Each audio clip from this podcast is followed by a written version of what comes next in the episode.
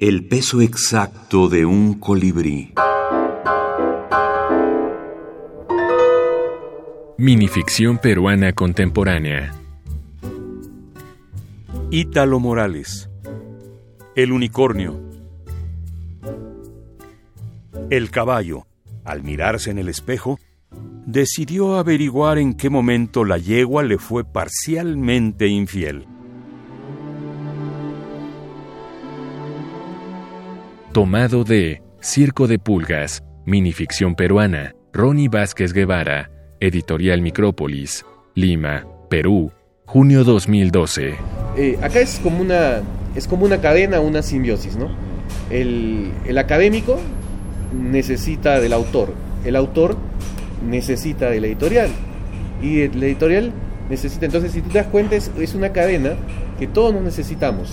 Ahora yo creo que en la actualidad ha permitido que tanto los cultores de la minificción, los académicos, los eh, editores y el público, el lector, ¿no? Ha permitido que eso crezca, si no, no habría eventos, encuentros, lecturas, presentaciones de libros. ¿no? Yo creo que lo que estamos viviendo ahora, el segundo encuentro iberoamericano de minificción, es un claro ejemplo de lo que está sucediendo con la minificción a nivel Latinoamérica. ¿no? Prefiero hablar de, Latinoamérica, que es lo, que más conozco de cerca. Entonces yo creo que hay editoriales que están trabajando muy bien, como Sherezade en Chile, eh, Fabián Vique que está trabajando con Macedonia en Argentina, acá también está Ficticia, un trabajo espectacular y, también me imagino que en el interior de cada, de cada ciudad deben haber editoriales pequeñas que están trabajando muy bien.